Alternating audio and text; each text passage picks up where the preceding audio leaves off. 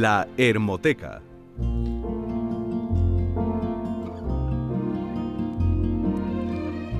La figura femenina ha sido una constante en la historia del arte desde sus inicios. A lo largo de los siglos, las mujeres hemos sido representadas de diversas maneras, reflejando las diferentes perspectivas eh, sociales, culturales y artísticas de cada época en las primeras manifestaciones era mm, bueno, pues, representada de forma idealizada como, como símbolo de belleza, fertilidad o divinidad.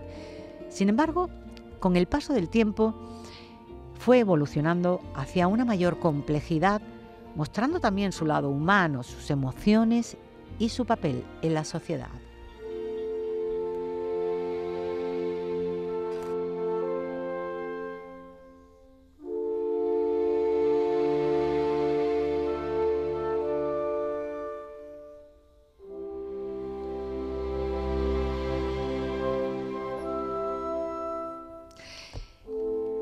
Pues es así, la mujer, las mujeres no solo hemos sido musas inspiradoras para los artistas, sino que también hemos ocupado un lugar destacado como la personificación de la fascinación, la inspiración y la creatividad, siendo retratadas por artistas inolvidables. Entre los muchos cuadros que hay destaca Danae de Gustav Klimt. ¿Cuándo lo pintó, José? Bueno, pues vaya cuadro también, eh, vaya hermosa pintura Invito, por cierto, a quienes tengan un ordenador o, sea, o el teléfono que, busquen el cuadro para que... Yo de todas formas trataré durante las intervenciones de Jesús de ir poniendo los cuadros. Pero Danae es una obra maestra del pintor austriaco Gustav Klimt, que la, la, pinta entre 1907 y 1908. Se considera un ícono del movimiento simbolista, una pintura que representa al mito griego de Danae, una princesa que fue encerrada por su propio padre para evitar que, se cumpliera una profecía vaticinada sobre su muerte a manos de su propio hijo. Zeus, el rey de los dioses, se enamoró de Danae, que él, bueno, era de, amores distraídos, y la sedujo en forma de lluvia de oro. Esto hay que entenderlo como mitología. ¿eh? Danae fue encerrada por su padre en una torre de bronce y Zeus pues fue a visitarla y en ese cuadro, Zeus es la lluvia dorada que aparece entre las piernas de Danae, ahí queda eso, y ella, mm, bueno, pues tiene una actitud de agradecimiento. Me imagino que ambos se lo pasaron bien aquella noche. Entonces, claro, ¿qué ocurre? Que hay que entender el simbolismo que eh, tiene el cuadro y hay que entender la mitología que hay en torno a esto, porque si no, no lo vamos a, no vamos a entender el cuadro. Sí, una señora que tiene así una actitud grasil y que tiene una, lluvia dorada, pero que cada uno entienda, ¿verdad?, lo que significa cada cosa. La pintura está mm, y representa a Danae recostada sobre un lecho de mantas con cojines muy ornamentados, con motivos geométricos, florales, el cuerpo desnudo, obviamente, con formas voluptuosas, tal como era el gusto de la época, y se encuentra en una posición de abandono, pero a la vez de abandono de receptividad. La lluvia de oro que cae sobre ella en formas de espirales doradas se van fundiendo con la piel, con el cabello, que hay que decir que es un alarde, es un alarde técnico. Y bueno, pues eh, aquí lo que nos vamos a encontrar ya más explícitamente es que esa lluvia de oro es la fecundación divina, con la unión entre Danae y Zeus.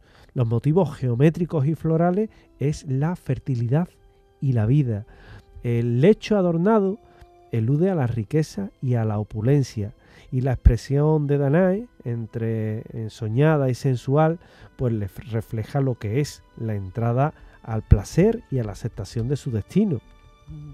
Klein usa una técnica mixta, óleo, óleo, pan de oro, mosaico. El pintor del oro, ¿no? Totalmente. Es que tenía un, era un virtuoso, ¿eh? Totalmente. Y, tiene una cantidad de, de, texturas, de detalles, de colores predominantes, amarillo, naranja, la riqueza, la luz, cómo trata, el tratamiento del color. Y la obra de Klein, pues evidentemente está influenciada por el movimiento simbolista, busca expresar ideas y emociones a través de símbolos, de alegorías, y el artista también se inspiró en el arte bizantino y en las artes decorativas de su época, con lo cual Danae es una de las obras más importantes de Klimt, si no la más importante, y ha sido admirada por la belleza, el simbolismo, la sensualidad, todo lo que desprende un cuadro, está también llamado a eh, dar paso a emociones. Y hay cuadros que emocionan, hay cuadros que transmiten, como una foto. Pues este cuadro de Gustav Klimt es uno de, además ha sido muy imitado por otros artistas, no explícitamente, pero sí en actitudes, en posiciones y en las representaciones, pues Gustav Klimt hay que decir que es también eh, da un toque bastante curioso con esa representación de una mujer pelirroja. ¿Por qué? Porque el pelirrojo era la tentación, la fe fatal, la mujer fatal que le llamaban y que de alguna forma, bueno, pues nos viene a recordar precisamente que es uno de los cuadros más icónicos que tenía este hombre. Otra de esas joyas que no deja indiferente a nadie es eh, Head of the Girl, eh, cuyo autor eh, Goodward fue uno de los últimos grandes clásicos antes de que hicieran su aparición las vanguardias. ¿Qué tiene que hacer al cuadro tan especial, Jesús? Bueno, eh, este autor, este pintor, em, eh, William Goodward, em, la verdad que hizo este cuadro sin pensar muy bien las repercusiones que podría tener, porque simplemente lo que se pretende, o lo que pretendía, dicho por algunos de los críticos, era realizar una obra impresionista, pero más que nada dar gala de su trabajo, de su forma en la cual podía expresar el arte, fijándose por supuesto en una modelo, que duda cabe. Em, este cuadro se realizó en 1896. No está expuesto al público. Que nadie lo busque por, museos, sí lo puede buscar por internet, pero en museos no porque no está expuesto al público. ¿Qué es lo que representa? Para aquella persona que nos esté oyendo y no tenga acceso a internet o no tenga acceso a ninguna eh, aplicación ni, ni tenga un móvil siquiera. Pues es un una, una joven, más bien un primer plano de su cara, mirando de frente. Sobre ella eh, tiene un tocado, una especie como de, adorno, una diadema dorada. El fondo es em, un paisaje verde con flores. Em, la mirada serena, pero a la vez melancólica, em, con también el, rictus de la boca igual, es una boca entreabierta que tampoco dice nada, eh, no, los ojos no están abiertos, eh, están en una posición relajada, más bien, como digo, melancólica, y claro, esa técnica meticulosa y realista que, tiene este autor con muchísima atención a esos detalles, a la transmisión de las emociones, una de las cosas hay que decir. Em, en esta época donde no había televisión en algunos casos ni radio, la única manera que se tenía para que una persona transmitiese una información en un cuadro era hacerlo con el mayor, la mayor cantidad de detalles de expresiones tanto corporales como faciales cuantas más era capaz de reproducir el artista, más sensaciones le causaba a la persona que veía ese cuadro y por lo tanto más valorado era. Esto en cuanto al impresionismo, eh, de, lo que estamos hablando, del tipo de cuadro que estamos hablando esta noche. Este em, pintor, Woodward, em, él se embebió mucho de la antigua mm, arte griego, el cual ellos también eran muy impresionistas, muy, muy precisos y meticulosos en la reproducción de cualquier tipo de mm, eh, cuerpo. Lo vemos claramente en esas esculturas en mármol y en alguna que otra pintura. Y Woodward lo que hizo fue beber de esas fuentes y mejorar, por supuesto, esa forma de transmitir. La diadema, bueno, después hay una serie de simbología que podemos aquí hablar mucho de ella, pero que en algunos casos vamos a ceñirnos a lo que coinciden todos los críticos y así ya pues sacamos el cuadro adelante entendiéndolo un poquitín mejor. Y que cada uno después busca la interpretación. La diadema dorada es la que más llama la atención de todo el cuadro. Amén de la representación de la cara de la chica, de la joven, pero bueno. Eh, eh, puede interpretar como símbolo de pureza y virginidad precisamente porque está en la cabeza. Y no pasa como el cuadro que decía José Manuel que la lluvia dorada quizás esté en una parte un poco más eh, evidente. Evidente. En este caso no, en el cabello, en la cabeza. Y por lo tanto simboliza la virginidad. Ese paisaje verde y florido al fondo puede simbolizar lo mismo que el, en este caso la, modelo, la juventud, la belleza. la mirada melancólica de la joven lo que sí puede es ser una referencia a la a, lo, frágil, a lo, a lo, eh, a lo eh, la, fugacidad de la vida, lo, poco que se vive en relación a lo que nos gustaría vivir a todos nosotros, que es en algunos casos eternamente. Y la mirada perdida, la inocencia, aunque esto algunos críticos no lo tienen muy claro con respecto a esa inocencia en la mirada, porque cuando se fija uno en el claramente en el cuadro y en la cara de la protagonista, no la primera sensación no es de mucha inocencia, la verdad, pero bueno, esto para gusto los colores, ¿eh? Esta obra, que está influenciada por el movimiento pre-rafaelita, le caracterizaba a todos ellos, todos los pintores que abrazaban este género, por buscar la idealización de la belleza femenina y la representación de temas históricos y mitológicos utilizando la belleza femenina, pues Guguar lo hizo, lo hizo bastante bien en esta obra. Mm. Y mm, hay otro cuadro hipnótico de mujeres hermosas eh, concretamente el sol ardiente de junio, que parece, cuando lo contemplas, eh, como si pudieras entender realmente qué es el arte. No en vano es la obra maestra de Frederick Layton y se encuentra en el Museo de Arte de Ponce, en Puerto Rico, donde tengo familia, por cierto, si me oyen un beso como nos oyen ahora por todos lados. Eh, ¿Cuándo la realizó su autor, José Manuel?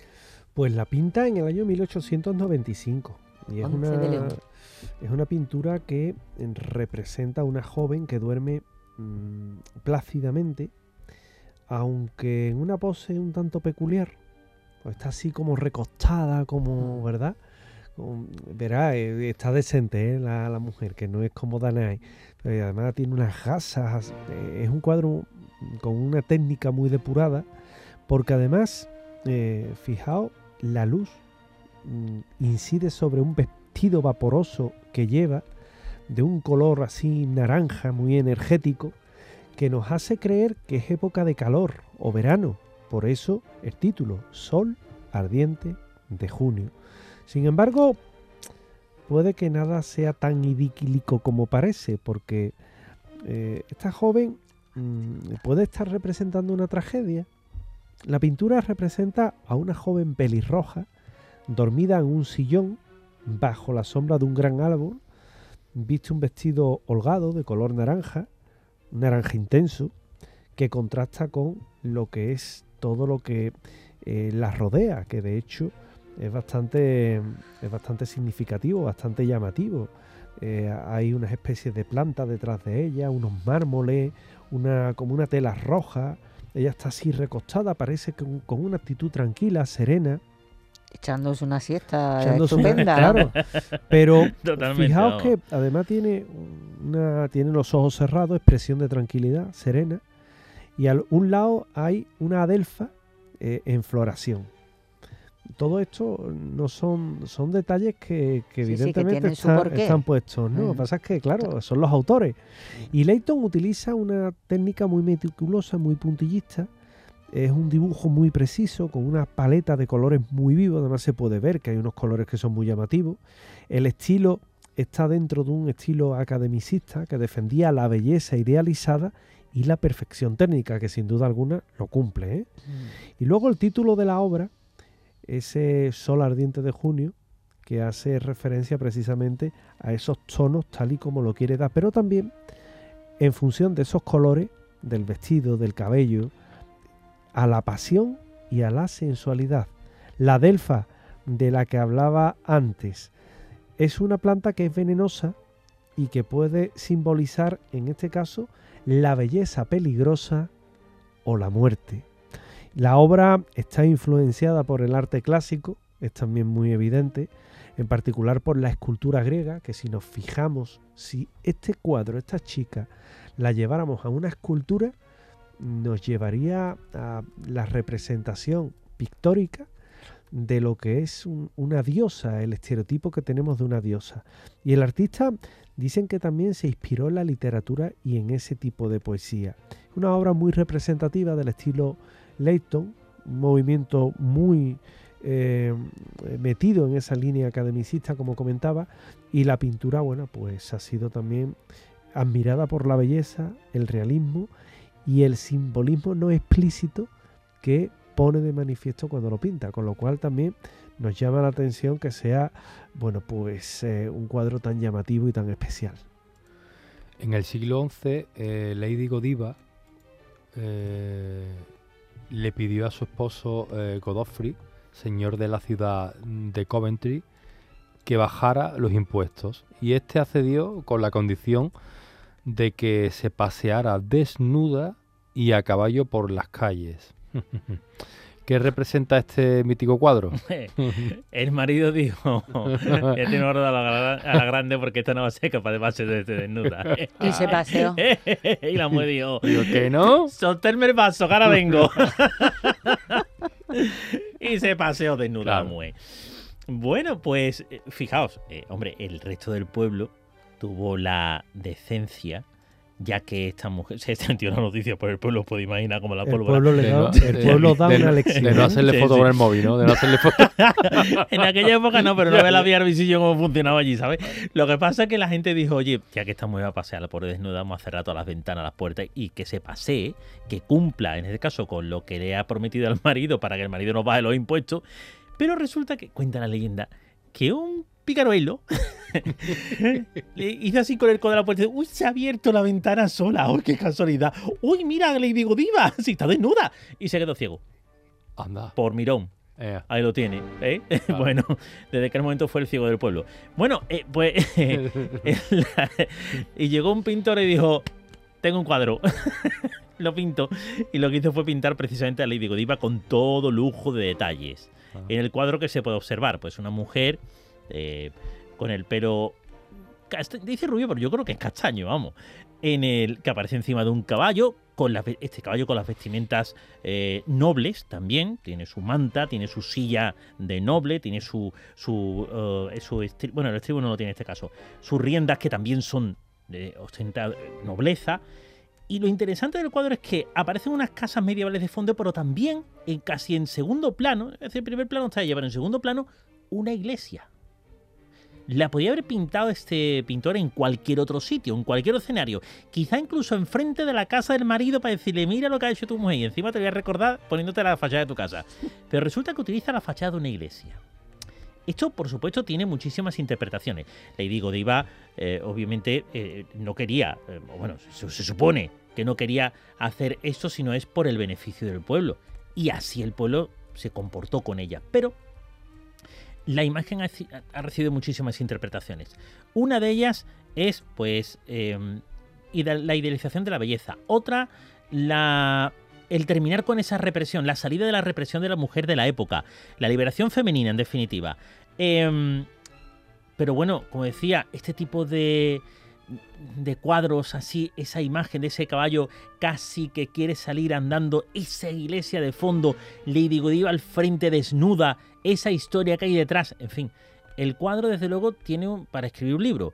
Bonito es, es muy bonito, pero em, esconde mucha más leyenda de la que realmente eh, se ve solamente por, el, por los colores. Por cierto, colores muy vivos, también estilo prerrafaelista, también destaca la belleza de la mujer y sobre todo esa cara que fijaos, lejos de estar orgullosa de lo que hace, agacha la cabeza.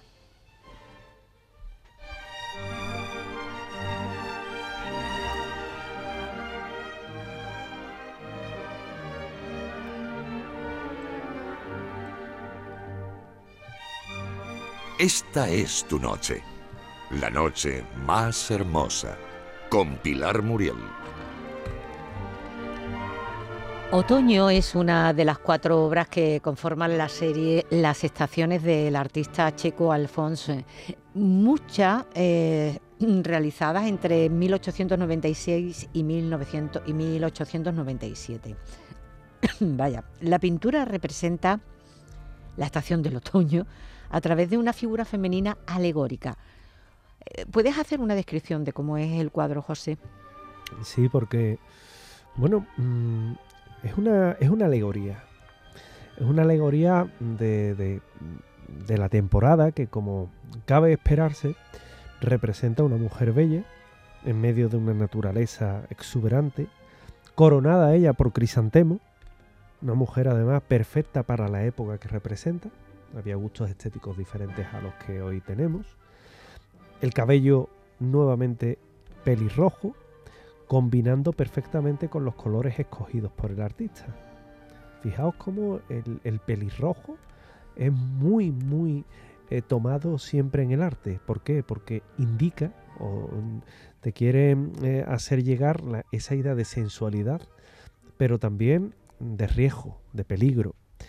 Es una pintura eh, otoño que forma una serie, la serie Las Estaciones, de Alphonse Mucha, que es un artista checo que pinta esta serie de las estaciones entre 1896 y 1897 y representa, como su nombre indica, pues el otoño a través de esta figura.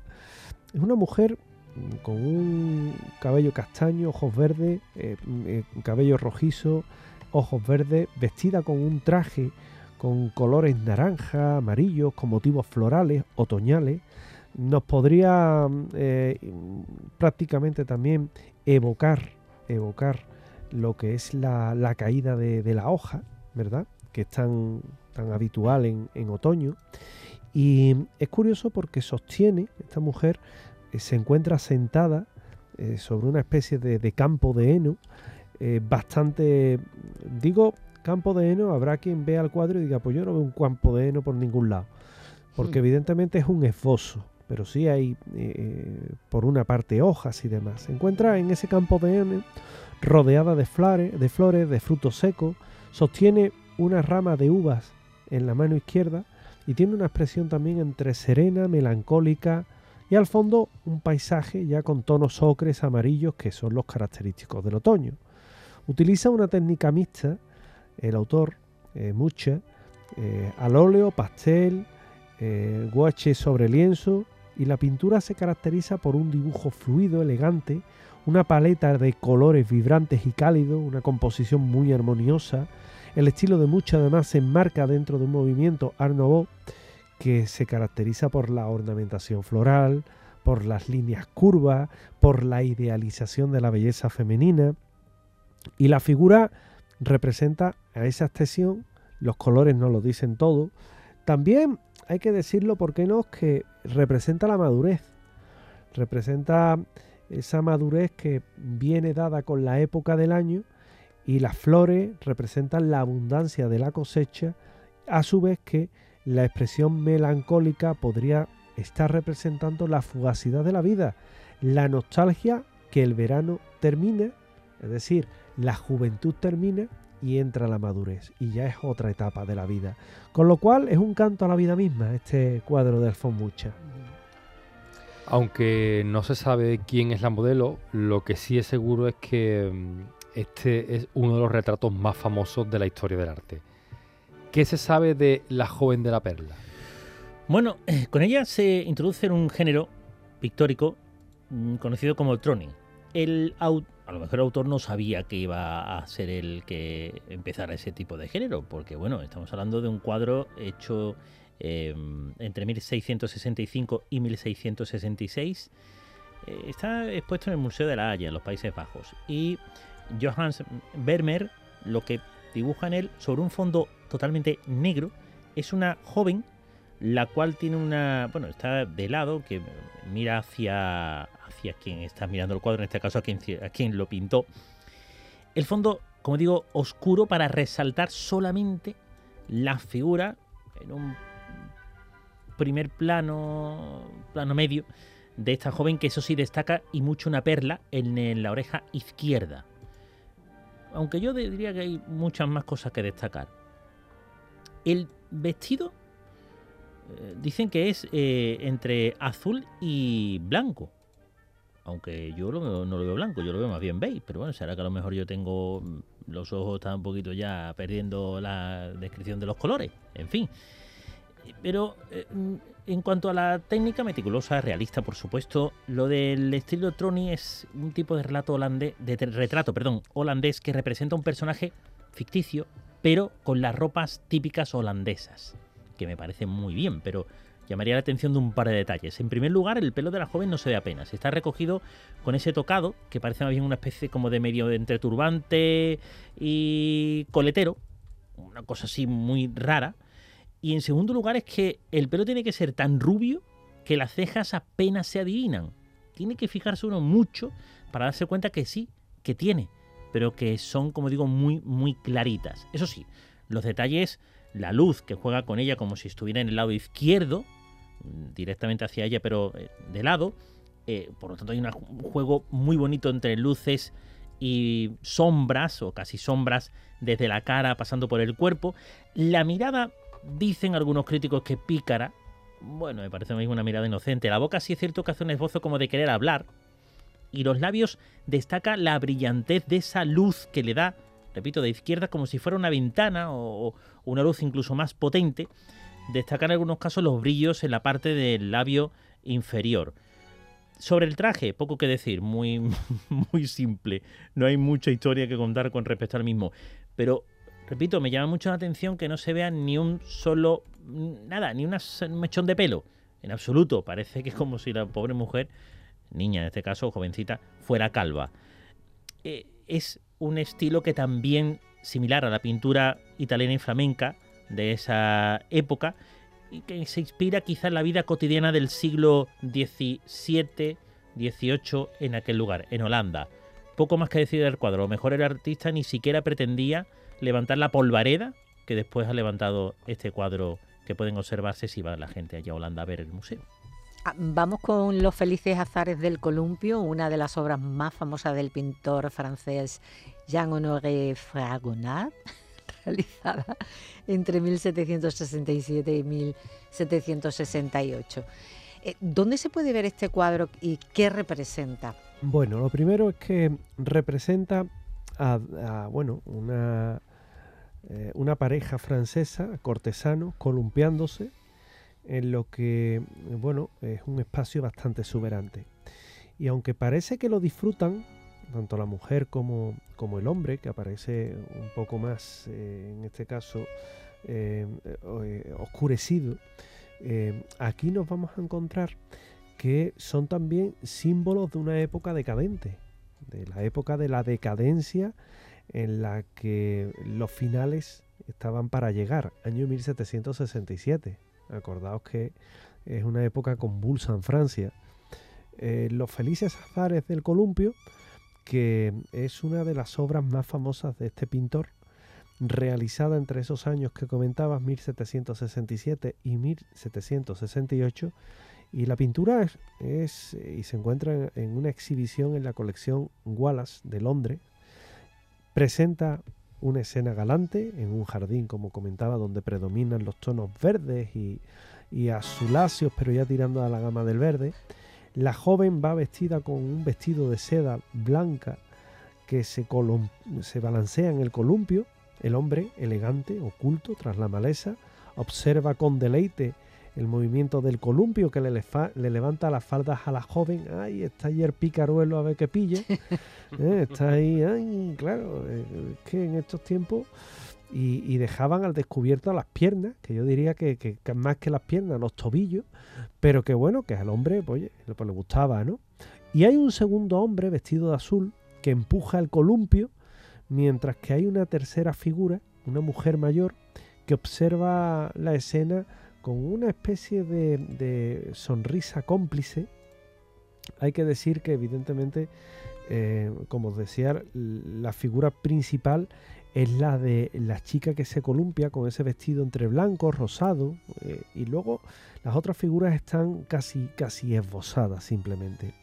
Es curioso porque la técnica que utiliza es muy meticulosa, mucha atención por el detalle, un dibujo precisa, paleta de colores vivos, luminosos, una composición muy dinámica, mucha armonía, parece que está dotado de movimiento, se enmarca dentro del rococó francés y se caracteriza por la representación de escenas alegres, frívolas, sensuales, por qué no decirlo, y también algunos la ven como una representación de ese amor galante que comentaba antes de la seducción, mientras que otros consideran que el pintor realmente critica la frivolidad y la hipocresía de la sociedad aristócrata del siglo XVIII.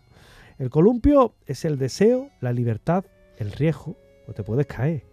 Te lo Hombre. puedes pasar muy bien, pero te puedes caer Sí. y ya no hace tanta gracia. Y la mirada furtiva del hombre oculto en la maleza es la tentación, el boyerismo. Ahí viendo, ay, aquí estoy yo, que soy el aguililla.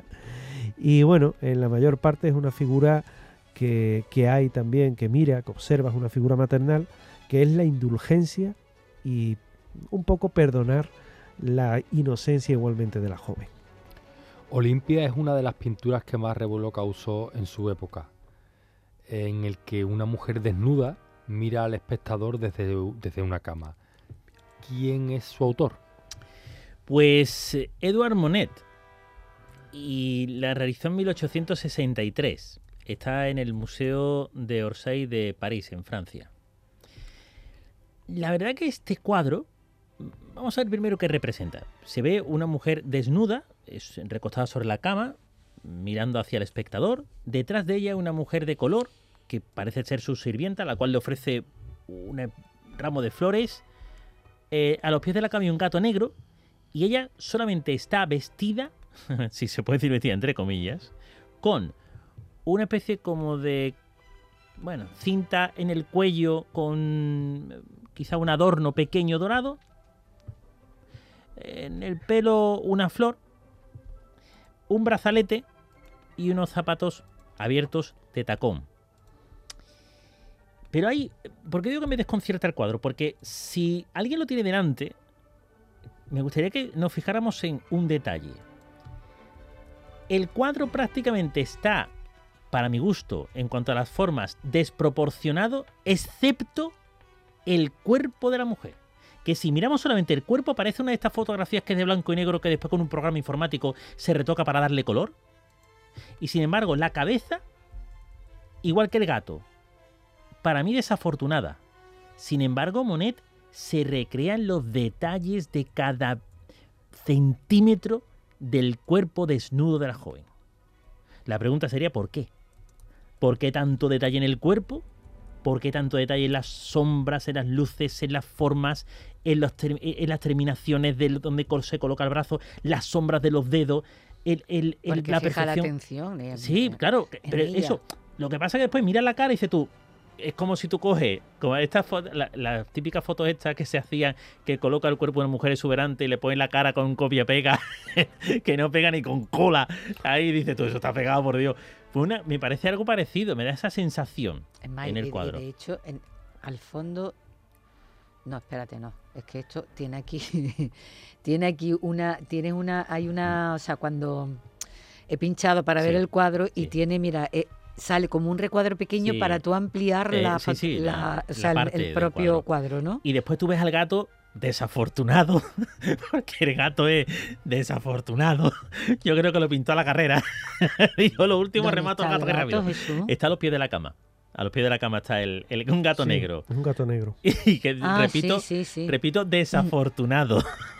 lo pintó a la carrera. Está un poco O a lo mejor, a lo mejor no fue, a lo mejor pintaron el cuadro dos personas distintas.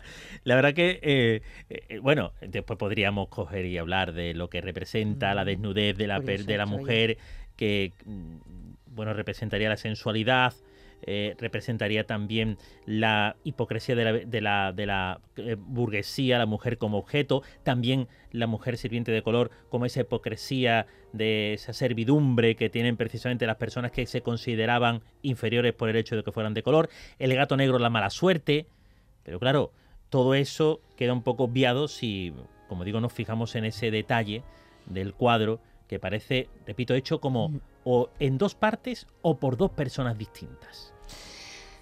Vamos con el retrato de Madame X, eh, una de las obras más famosas del pintor estadounidense John Singer Sargent, eh, realizada en 1844. Se encuentra en exhibición en el Museo Metropolitano de Arte de Nueva York, en Estados Unidos. Me gustaría saber qué intenta transmitir su autor, José Manuel. Bueno, pues lo primero la modelo. Sí, sí, aquí vamos a ser más mundanos, ¿no? Porque él era, hoy hablamos de la mujer en el mundo del arte, mujeres hermosas, y en este caso eh, Virgin Amélie Guetre era esa mujer hermosa, una afrancesada, independiente, infiel, todo ello, que claro, se transformó en el objeto de chisme de la sociedad de la época y, y ella posó y resultó un retrato con un nivel de elegancia y un nivel de rebeldía que es tremendo. Y está en los detalles, ¿no? en, los pequeños detalles que pasan casi desapercibidos, porque ella aparentemente también tiene eh, el pelo es castaño claro o es pelirroja, ya ahí te empieza a pegar el, el te hace llegar el, primer bandazo de toda la simbología que esconde. Tiene un algo también que es muy curioso porque Sargi empezó que esta sería una obra maestra, pero en poco tiempo, mm, bueno, pues vería que eh, hay una humillación y un desprecio hacia, su obra que, bueno, hacen que vuelva a la realidad. La pintura, eh, como comentaba, eh, es una mujer que se casa con un banquero francés, posa con un vestido negro con escote pronunciado y unos tirantes enjollados, mirada es directa, desafiante hacia un lado, una expresión de seguridad, de aplomo. La mano derecha descansa sobre eh, un apoyo, mientras que la izquierda sostiene, en este caso, pues lo que eh, parece ser una especie de, abanico. Es muy curioso también el cuadro porque tiene un, un, gran realismo, una pintura con un dibujo preciso, unos colores muy bien equilibrados, pinceladas sueltas, enérgicas, propio del impresionismo de este pintor, pero también mezclado con realismo y academicismo. Y se ha interpretado de muchas formas. Ven el retrato, unos ven que es una mujer elegante, pero consideran que es una crítica a la vanidad y a la frivolidad de la alta sociedad parisina. El vestido negro puede simbolizar la elegancia, la sofisticación o el luto. El abanico con plumas puede ser la coquetería, la sensualidad y el misterio. La modelo, para colmo, es expatriada estadounidense casada con un banquero francés, famosa en la alta sociedad por su belleza y sus infidelidades y está orgullosa de su apariencia, con lo cual fijaos en un ratito lo que le he largado a la pobrecilla, ¿no? Ya Pero bueno, era como se veía. La belleza es poco convencional, pero esto fascinaba a los pintores y, y bueno, el pintor estadounidense decía que no podía dejar de acosarla para que posara para él. Eh, un cuadro muy disciplinado, es un cuadro eh, que tuvo y probó con diferentes poses, pero dicen que, ella se aburría al tener que permanecer horas en la misma posición y que tenía que atender compromisos sociales, con lo cual, bueno, pues digamos que también tuvo esa particularidad. Ah, y otra cosa importante, el, negro se consideró un color muy audaz, así como el escote del vestido sin manga, porque destaca la palidez aristocrática que tenía ella, así como el tono carnoso que recuerda la artificialidad, con lo cual, bueno, pues nos está dando toda una lección de lo que era precisamente la sociedad parisina de aquella época. Y finalizamos con la famosísima Ofelia, uno de los personajes más dramáticos de Hamlet.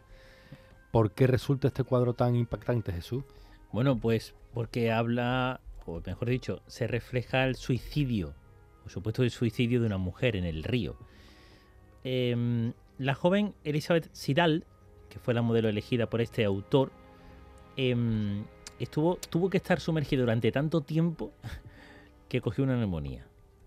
Y es que el, eh, este autor, eh, Sir John Everett Millais, Sir porque fue elegido ser, fue condecorado ser por la realeza británica, para poder captar no, valen? no para poder captar el máximo de realismo, hizo que mientras que él dibujaba, la modelo estuviese sumergida.